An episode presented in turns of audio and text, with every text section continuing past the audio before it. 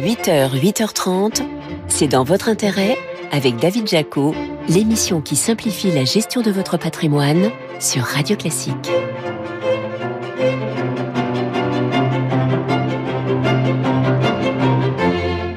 Bonjour, ravi de vous retrouver pour un nouveau numéro de C'est dans votre intérêt sur Radio Classique. Votre invité ce matin, c'est Meyer Azogui, le président du groupe Cyrus, qui vient de donner naissance à un nouveau champion de la gestion de patrimoine en France, avec 17 milliards d'euros d'actifs sous gestion. Vous verrez également que les fonds en euros des contrats d'assurance vie rapportent nettement plus que l'an dernier. Enfin, on reviendra sur la descente aux enfers du groupe de services informatiques Atos, qui a perdu près de 25% cette semaine à la Bourse de Paris. C'est dans votre intérêt le récap. Avec BNP Paribas Banque Privée, depuis 150 ans au service du patrimoine des entrepreneurs, des dirigeants et des familles. Retour sur les infos patrimoniales clés de cette semaine avec vous, Laurent Grassin. Bonjour Laurent. Bonjour David. Directeur de la rédaction de Boursorama. On commence par une nouvelle qui pourrait bientôt concerner tous nos auditeurs qui ont des assurances vie et des plans d'épargne retraite en mandat de gestion. Et oui, on connaît tous cette possibilité proposée par bon nombre d'acteurs financiers de déléguer la gestion de votre assurance vie et de votre PER à un expert qui va faire pour vous l'allocation d'actifs en fonction de différents profils de risque définis lors de la souscription. Oui, et c'est une formule d'ailleurs qui s'est euh, largement démocratisée. Mais bon, plus que cette solution, c'est la composition des différents mandats qui pourraient être amenés à évoluer. Exactement, et pas qu'un peu. Dans le cadre de la loi dite industrie verte, les parlementaires ont ouvert la possibilité d'introduire une part minimale d'unités de compte principalement investies en actifs non cotés. Vous savez, David, on parle aussi de private equity. Concrètement, cela pourrait être des FCPR, fonds communs de placement à risque, des FIP, fonds d'investissement de proximité, ou des FCPI, fonds communs de placement dans l'innovation. Euh, pardon Laurent, mais un soutien à l'économie réelle, une possibilité de diversification supplémentaire, c'est plutôt bien, non?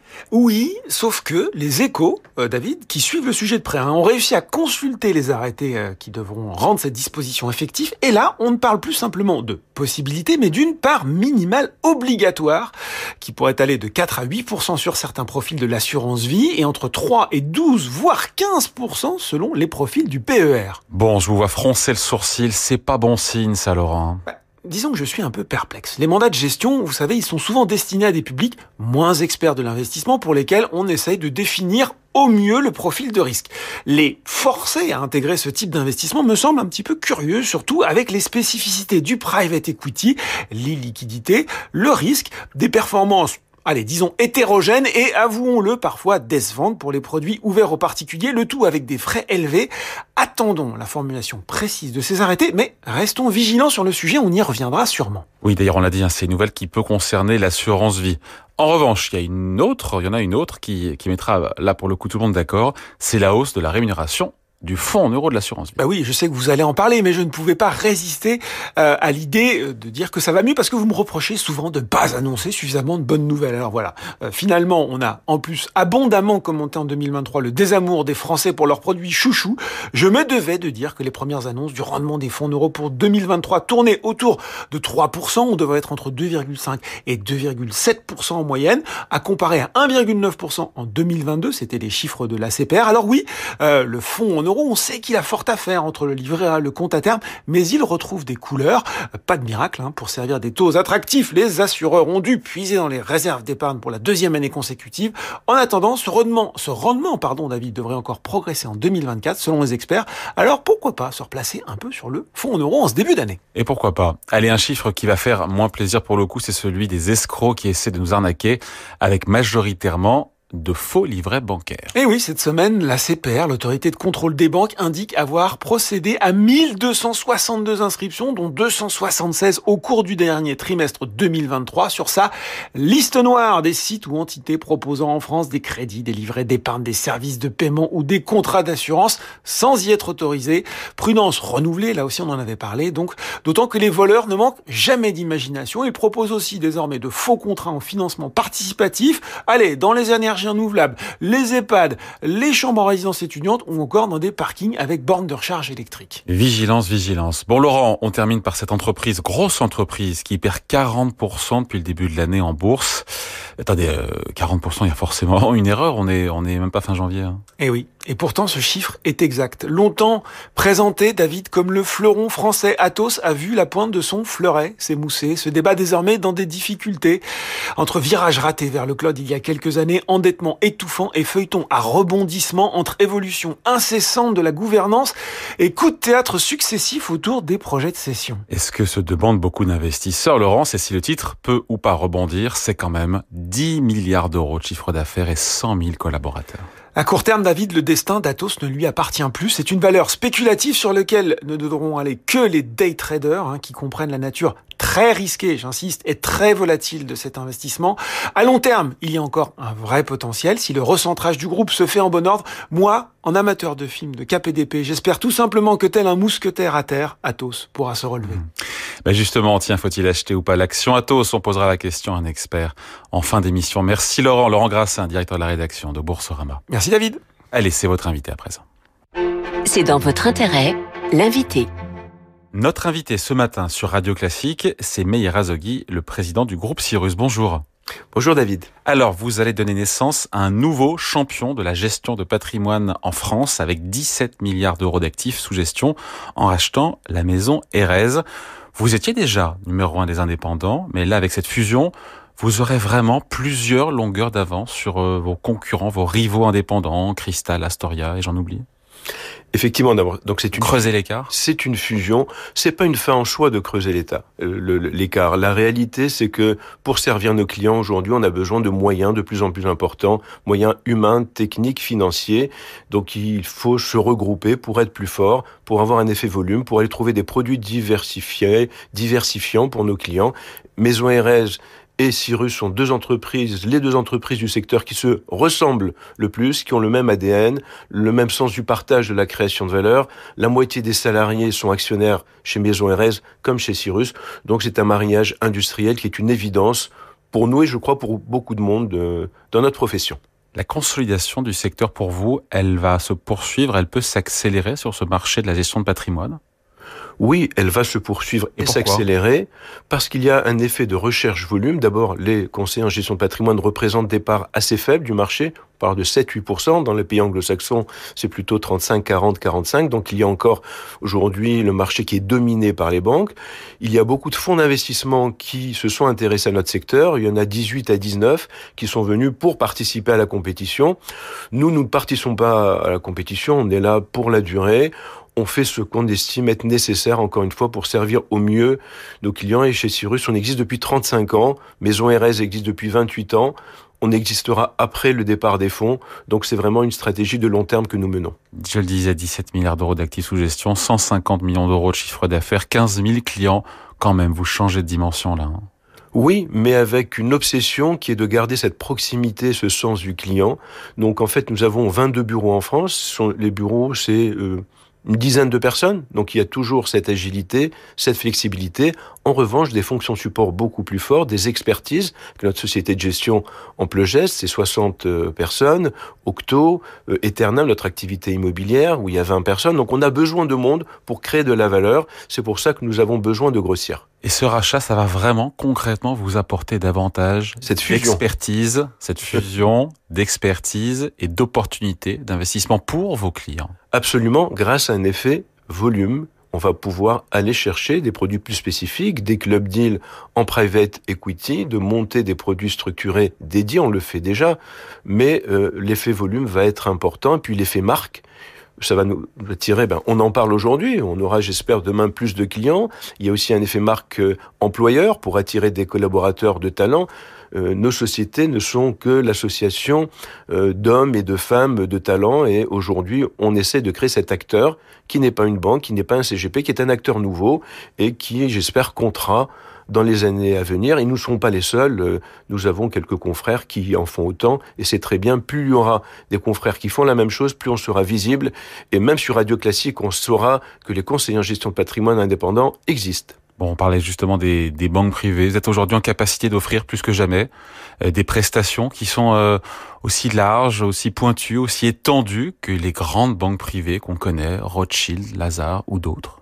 En toute modestie, je dirais plus étendue, mais bien évidemment, nous n'avons pas la notoriété, nous n'avons pas la marque le prestige de ces banques, mais en termes d'offres, nous avons la possibilité d'avoir une offre beaucoup plus large que des banques, parce qu'aujourd'hui, les aspects réglementaires contraignent les banques à limiter, à segmenter aussi.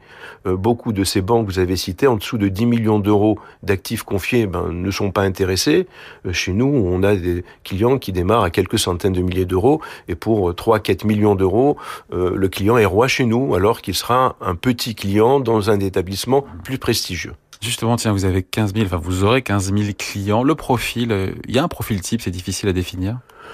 Il y a des clients très larges, mais si vous voulez, la typologie de nos clients types, c'est deux types de clients, ce qu'on appelle la gestion privée, des clients qui nous confient entre 500 000 euros et 2 euh, millions d'euros, et puis la gestion de fortune, c'est vraiment nos cœurs de cible, plus de 3 millions d'euros. Donc ce sont des cadres dirigeants, des chefs d'entreprise, des familles euh, qui cherchent à avoir une approche globale de leur patrimoine et pas simplement un placement financier ou faire un coup. Un mot, euh, vous l'avez dit, euh, Meir Azogui, les salariés, un salarié sur deux euh, du groupe euh, est actionnaire. C'est motivant, j'imagine. Hein, c'est absolument, ça absolument. Ça change la relation avec nos clients. On est dans ce qu'on appelle, enfin, le partage de la création de valeur pour faire en sorte que les collaborateurs restent le plus longtemps possible. Nous allons détenir 73% du capital ensemble entre les salariés Maison Erez et Cyrus. Donc ça donne une pérennité dans la relation client qui est très importante. Il faut qu'on parle un peu placement avec vous, Meyer Azogui, notamment des SCPI, euh, placements, on le sait, très appréciés des épargnants. SCPI qui sont quand même dans la tourmente. Hein. Beaucoup de SCPI 35% de la capitalisation totale des CPI ont revu à la baisse euh, le prix de leur part entre moins 5, moins 10, moins 15, parfois quasiment moins 20%. Est-ce que vos clients ont été affectés par ces dévalorisations de parts euh, chez des gros acteurs? On parle d'Amundi, Sofidi, Primonial, BNP Paribas et d'autres. Alors nous avons fait quand même quelques arbitrages pour faire sortir, parce qu'on on la voyait, c'est la hausse des taux qui a eu un impact très fort sur certaines SCPI. Donc nous sommes sortis des SCPI, notamment celles qui étaient les plus endettées, les plus grosses, et qui avaient du mal à continuer à servir ce rendement. Maintenant, il faut aussi savoir raison garder. Ce sont des placements de long terme. Sur les dernières années, les rendements ont été importants. Là, il y a une correction elle est sévère euh, pour certains, mais c'est également une source d'opportunité pour des SCPI très jeunes qui sont en train de se constituer un patrimoine et qui, encore une fois, ne supportent pas la hausse des taux parce qu'elles sont peu endettées. Donc oui, il y a une correction. Pour autant, ça n'a rien de dramatique après une 15 années de rendement euh, très appréciable. Et plus généralement, d'ailleurs, vous conseillez quoi sur l'immobilier au-delà des SCPI à vos clients? On propose beaucoup, beaucoup de choses au travers de notre filiale Eternam, notamment des clubs deals où on essaye de rendre accessible. Hmm. Dans un marché messier, encore une fois, sur l'immobilier commercial, résidentiel. Euh. On fait de l'hôtellerie, euh, de, des plateformes de distribution. Là, nous lançons euh, un fonds qui va être simplement opportuniste. Qui va aller acheter, pardon de cette expression, à la casse des biens qui sont aujourd'hui de qualité mais qui ne trouvent pas preneur. Le, le cas chez Roi, donc nous avons des clients qui nous font confiance, on va créer un fonds opportuniste pour aller profiter des opportunités qui ne vont pas manquer dans les mois à venir. Ça n'existe pas, ça, euh, la, concurrence? Si, ça existe plus ou moins, mais pas encore de façon. Encore une fois, cette agilité, on, va, on crée des fonds euh, euh, qui ne vont pas capitaliser à plusieurs milliards. Donc nous, à 50, 100 millions, 150 millions, on a la possibilité de faire de très belles choses pour nos clients. Mais Yarazogi, s'il fallait choisir entre l'investissement dans un produit structuré et un fonds obligataire à échéance, vous choisissez quoi? A ou B hein Me dites pas A et B. Hein c'est difficile puisque tout dépend de la nature du produit structuré. C'est une classe d'actifs qu'on aime beaucoup euh, chez Cyrus parce qu'on peut faire du sur-mesure. On peut le faire sur un titre quand vous avez un titre qui est très décoté. Aller euh, ben, monter un produit structuré, c'est très intéressant. Les produits, euh, les obligations aujourd'hui, fonds obligataires à échéance. Les fonds obligataires à échéance ont des rendements à attendre qui sont moins élevés que dans le passé, puisque on a bien profité euh, de, de, des taux. Et j'ai envie de dire, si je dois faire un choix, je prendrais plutôt un produit euh, structuré, sans capital euh, garanti, mais avec une perspective protégé quand même. Protégé, bien évidemment, mais avec une perspective de 7 à 8% ce qui est très atteignable. Fonds obligataire daté qui offre aussi pas pas loin, avec peut-être moins de risques. Qui offrait je ne suis pas sûr qu'aujourd'hui, par du portage, on arrive encore. Depuis un ou deux mois, vous avez raison. on arrive à le faire, mais euh, vous m'avez posé une question, il faut choisir entre A et B. Le non coté, est-ce que c'est devenu euh, une classe d'actifs prisée de la part de vos clients ou ça reste encore euh, trop marginal? Oui, elle est prisée, euh, elle est mise dans un souci de diversification. C'est pour ça que je passe en revue tous ces tous ces placements. Bien évidemment, de toutes les façons, 2024 va être une année complexe. Il n'y a aucune évidence sur le marché. L'année dernière, on avait l'évidence obligataire, on savait que, on savait que par le portage, on allait avoir du 6, 7, euh, voire plus. Donc aujourd'hui, la nécessité de diversification est essentielle et le non-coté en fait partie. Là aussi, c'est une classe d'actifs qui n'a pas encore été décotée par la hausse des taux et sur lequel il faut être très très sélectif. Ça représente encore une partie très faible du patrimoine des Français, donc c'est une classe d'actifs qui va augmenter dans les années à venir, à n'en pas douter. En moins de 30 secondes, euh, là où les meilleures opportunités de placement pour 2024 c'est difficile de répondre comme ça. Oui, euh, en 30 secondes, si vous avez du temps, moi j'ai dit, il n'y a rien de mieux que les actions, les actions et les actions. Maintenant, dans les actions, il y a à ah. boire et à manger. ça a beaucoup monté, les actions. Techno, ça a beaucoup monté, mais pas tout. Oui. Le, secteur de la santé aujourd'hui euh, euh, ou le luxe qui a pris un sacré coup sur la tête. Donc les actions sur du euh, long terme, ça reste le meilleur placement à condition de supporter l'émotion. Sinon, un, beau produit structuré chez Cyrus, on aime bien. Allez, merci à vous. Meyer Azogui, le président du groupe Cyrus. Merci. Merci David. Allez, on parle assurance vie à présent. C'est dans votre intérêt. Investissez-vous. Et oui, les fonds euros des contrats d'assurance vie retrouvent de l'attrait avec des rendements qui sont en hausse très sensibles. Bonjour Georges Carasso. Bonjour David. Vous êtes journaliste au Figaro. Alors on l'a dit au début dans notre récap, euh, les rendements moyens des fonds euros de l'assurance vie devraient tourner autour de 2,5 à 2,7% pour 2023. C'est vrai que c'est beaucoup mieux qu'en 2022 et puis surtout beaucoup plus qu'en 2020 et 2021. Oui, oui, là, là, euh, l'assurance vie retrouve vraiment des, des, rendements qui sont euh, qui sont alléchants. Euh, c'est une bonne nouvelle pour les épargnants qui s'étaient habitués à avoir des rendements plutôt faiblards. On se souvient qu'en 2020, on était euh, aux alentours presque de 1%. là, on est autour de 3,50.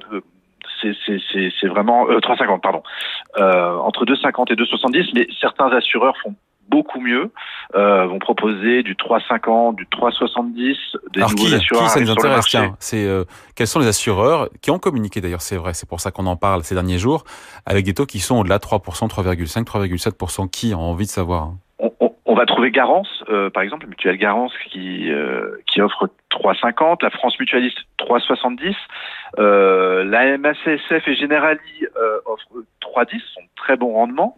Euh, et, et d'autres assureurs vont offrir un peu un, peu moins, mais quand même autour de 3. Euh, GMF Vie à 2,80 par exemple, Mileis euh, Banque à, 2,75. Euh, la nouveauté de cette année, euh, c'est que euh, des assureurs se sont lancés avec des nouveaux fonds en euros. Ils arrivent un peu au meilleur moment, à un moment donné, à un moment où les taux, euh, sont élevés, les obligations rapportent. Et, et, donc ces nouveaux contrats surperforment le marché. on peut parler de Corum qui qui euh, a proposé 4, 4, 4,35, placement direct 4,10. Donc on est vraiment sur des rendements qui sont euh, très très bons. Et qui, euh, devraient, qui devront, et qui devront faire leur preuve dans la durée aussi. Hein évidemment. Et qui devront faire leur preuve dans la durée. Euh, en tout cas, là, il y a des opportunités sans doute à saisir, d'autant que les assureurs veulent collecter euh, et pour collecter, euh, ils vont faire un certain nombre de cadeaux euh, en ce moment, des primes sur les rendements de 1 ou 2% en plus sur les nouveaux versements, c'est-à-dire que ça, ça, peut faire monter le, rendement euh, à 4 ou 5% ce qui est quand même très bon, très nouveau. Des frais sur versement aussi qui sont offerts et là aussi c'est du gain en rendement. Donc euh, donc il y a quand même de, de, de, de, bonnes opportunités à saisir pour les épargnants en ce moment. Bon, est-ce qu'on a des assureurs qui, qui puissent dans leurs réserves pour doper le rendement, même si les taux d'intérêt euh, ont remonté, pour expliquer ce rebond historique des rendements bien des sûr. fonds en euros de l'assurance vie euh, Bien sûr. Euh, la grande grande majorité, quasiment tous les, les, les assureurs ont, puisé euh, dans leur dans leurs réserves euh, de façon euh, assez notable. Mais ces réserves qui ont été constituées au fil des années, elles, elles servent à ça. Pendant un moment, les assureurs touchaient peu. Aujourd'hui, ils sont un peu obligés euh, de puiser dedans parce qu'il faut finalement, euh, il y a une concurrence assez féroce d'autres produits d'épargne, du livret A qui rapporte 3% net, euh, des, des, comptes à terme qui vont rapporter 3,50. Les assureurs sont obligés de se mettre euh, au diapason et, euh, et pour ça ils puisent dans leurs réserves. Mais ces réserves sont faites pour ça. ils en ont. Il y a des assureurs qui ont moins de réserves, qui puissent peu. C'est aussi pour ça que certains assureurs font moins bien. On va parler de l'affaire, mais euh, l'affaire qui, euh, qui a un taux à 2,22%, fait pour la première fois de son histoire moins bien que la moyenne. Et une des raisons, euh, c'est que elle a peu de réserves et que n'a pas beaucoup puisé dans ses réserves, parce qu'elle en a peu, et elle a peu augmenté son rendement de ce fait. Alors ces rémunérations en forte hausse, en hausse historique pour les fonds euros des contrats d'assurance vie, c'est évidemment, euh, Georges Carasso, une bonne nouvelle pour les épargnants, même si, il faut le dire, après inflation, 5% d'inflation, euh, on perd de l'argent, on s'appauvrit quand même. Hein. Oui, oui, bien sûr, on, on perd de l'argent euh, avec l'inflation, mais, mais c'est un peu vrai pour tous les produits d'épargne. Oui, c'est vrai, vrai pour le livret A, c'est vrai pour le, le compte à terme, pour faire mieux que l'inflation, il faut prendre du risque. Et là, c'est autre chose. Mais, euh, mais sur les placements euh, plus risqués, on peut faire du 4 ou 5% Je disais, avec l'assurance vie, il y a des bonus, etc. L'inflation est quand même en train de, de, baisser, ce qui veut dire que, que ce qu'on ce qu'on peut gagner potentiellement l'année prochaine euh, battra potentiellement euh, l'inflation si elle continue de baisser. Après, on, on, verra ce qui se, ce qui se passera, mais euh, il y a quand même euh, des gains euh, possible cette année euh, au-delà de l'inflation. Allez, merci à vos explications signées. Georges Carasso, journaliste au Figaro. Merci. Hein. Merci David. Allez, on vous parle à présent d'un fleuron français qui s'est effondré cette semaine en bourse. C'est dans votre intérêt, en avoir ou pas? 25% de baisse en seulement une semaine, 50% de chute depuis le début de l'année et même plus de 90% en trois ans. À quand la fin de la descente aux enfers de l'action Atos? Bonjour Eric Lewin. Bonjour David. Rédacteur en chef des publications Agora. Pardon, mais oh, on parle pas là d'une d'une start-up de la biotech. Atos, c'est un fleuron français des services informatiques. C'est 10 milliards d'euros de chiffre d'affaires, c'est 100 000 salariés. Ça a été coté d'ailleurs euh, jusqu'en 2021 de mémoire sur le CAC 40. Pour celui ou celle qui n'a rien suivi du dossier Atos, pourquoi est-ce que le groupe vit une crise sans précédent? Alors écoutez, il y a plusieurs euh, phénomènes qui se conjuguent pour expliquer ça. D'abord, en, en, termes de, en termes de, de, de stratégie, c'est un groupe qui est resté trop longtemps positionné sur l'infogérance. Vous savez, l'infogérance, c'est le paramétrage et la maintenance des instances informatiques des, des, des, entreprises. Et le groupe a été touché de plein fouet par la montée en puissance du cloud. Il n'a pas bien évalué le cloud, c'est-à-dire l'informatique dans les nuages, et donc s'est vu euh, dépassé par l'ensemble de ses concurrents. Euh, par exemple, Capgemini est sorti, de, est sorti de l'infogérance. IBM aux États-Unis a spin-off fait son activité d'infogérance baptisée Kindred. Donc il y a eu la problématique de l'infogérance qui fait qu'il y a une décroissance euh, de cette activité de l'ordre de 30% en l'espace de trois ans. La deuxième euh, problématique sur le groupe, c'est que le groupe est un groupe très endetté. Hein. On, va, on va avoir notamment un remboursement de plus de 2 milliards de dettes au cours des deux prochaines années, dont 1 milliard et demi de prêts bancaires arrivant à échéance dans un an. Et puis la troisième chose qui est important, c'est qu'il y a eu la valse des dirigeants. Il y a eu 5 PDG en 4 ans. En début de semaine, il y a eu la nomination de son directeur financier Paul Salé, qui est devenu directeur général du groupe. Ça, ça fait mauvais effet, mauvais effet pardon, dans un climat où les résultats ne sont pas au rendez-vous. Euh, écoutez, si on, si on reprend notamment sur le, un indicateur qui est très suivi par les investisseurs, qui est le free cash flow, il y a eu un free cash flow euh, quasiment de moins de 900 millions sur le premier semestre. On pensait que sur le deuxième semestre, le free cash flow allait être meilleur, et en fait, il y a encore un free cash flow négatif de 100 millions d'euros, c'est-à-dire que sur l'ensemble de l'exercice 2023, il y a un free cash flow négatif de l'ordre de 1 milliard d'euros. Et donc, quand vous conjuguez euh, tout ça, eh bien, vous n'avez pas du tout, du tout envie d'aller sur ce dossier. Et si free vous cash flow, pardon, free cash flow, c'est euh, le flux de trésorerie net po positive en général. Exactement, exactement. Et donc là, il est négatif, et donc là, ça dégrade la situation financière. On a SN, S&P Standard Poor's qui comprend la situation qui a dégradé la dette de l'entreprise. Ça veut dire que c'est très compliqué pour restructurer la dette. Ça veut dire que le groupe paye des frais financiers supplémentaires. Bref, c'est un peu le serpent qui se mord la queue. Avec en plus, et c'est peut-être le point le plus important qui a fait dévisser le titre cette semaine, c'est qu'en termes de stratégie, on ne sait pas où on va. En août dernier, l'idée était de vendre Tech Foundation, qui était, vous savez, l'activité d'infogérance. Elle est déficitaire, elle est sans croissance. C'était le milliardaire Kretinsky, Daniel Kretinsky de son prénom, qui devait racheter. Comme ça, le groupe se serait recentré sur ses activités porteuses, la cybersécurité, le cloud, le numérique, dans ce qu'on appelle l'entité Eviden. Et là, patatras, on vient d'apprendre que finalement les négociations se poursuivent entre Atos et Daniel Kretinsky, mais sans certitude, avec de nombreux problèmes, le prix à payer, la structure de, de, de l'opération. Il y a même eu des, des mots très durs euh, qui ont été qui ont été publiés, conciliation, procédure de sauvegarde. Bref, il y a tout un ensemble de pressions sur les banques créancières. Alors c'est sûr que le groupe peut se rattacher à l'intérêt d'Airbus pour sa cybersécurité, mais ça reste quand même très très compliqué parce qu'on pensait vraiment que la vente de l'infogérance allait être conclue, ce qui allait donner une bouffée d'air pur au groupe, et donc pas du tout. Et donc là, on se retrouve dans une situation avec pas de cession stratégique, une dette toujours importante, de l'argent qui sort de la société, des clients qui sont mécontents, et puis 110 000 salariés qui se demandent où ils vont aller. Et vous savez, la problématique dans ce secteur de l'informatique, c'est qu'il y a une vraie pénurie des talents. Et donc, quand vous êtes salarié d'Atos aujourd'hui, vous êtes dans la cybersécurité, ben, qu'est-ce que vous avez envie de faire? Ben, Vous avez envie d'aller chez un concurrent. Et donc, de plus en plus, ce qu'on qu assiste, c'est une hémorragie de talents, parce que le monde informatique va bien. Hein, quand on voit tous les résultats des entreprises en Europe, ça va bien. La qui balbutie vraiment, c'est Atos, et donc il y a une pénurie de talent. Donc vous savez, c'est vraiment, je, répète cette expression, le serpent qui se mord la queue.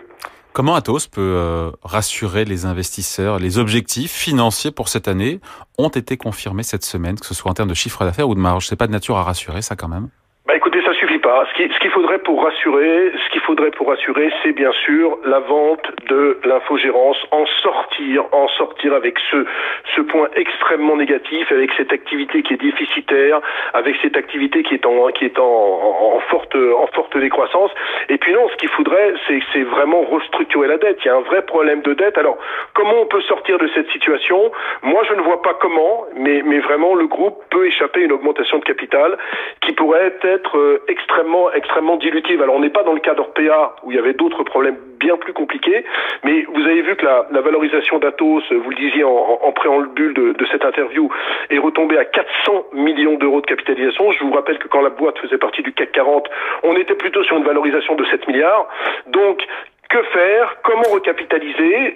400 millions d'euros de capi, c'est faible. Donc, à mon avis, on va passer par une très forte euh, recapitalisation du groupe avec, bien évidemment, des actionnaires individuels et même des banques qui vont être extrêmement dilués. Donc, sur l'action qui cote moins de 4 euros, euh, qui en valait 70 encore une fois en 2020, euh, on achète, on vend, on reste à l'écart, vous écoutez. Hein bah écoutez, il faut, il faut mieux rester à l'écart. Hein. Vous savez, le titre a perdu 47% depuis le début de l'année. On, on, a perdu euh, 25 à 28% euh, cette semaine.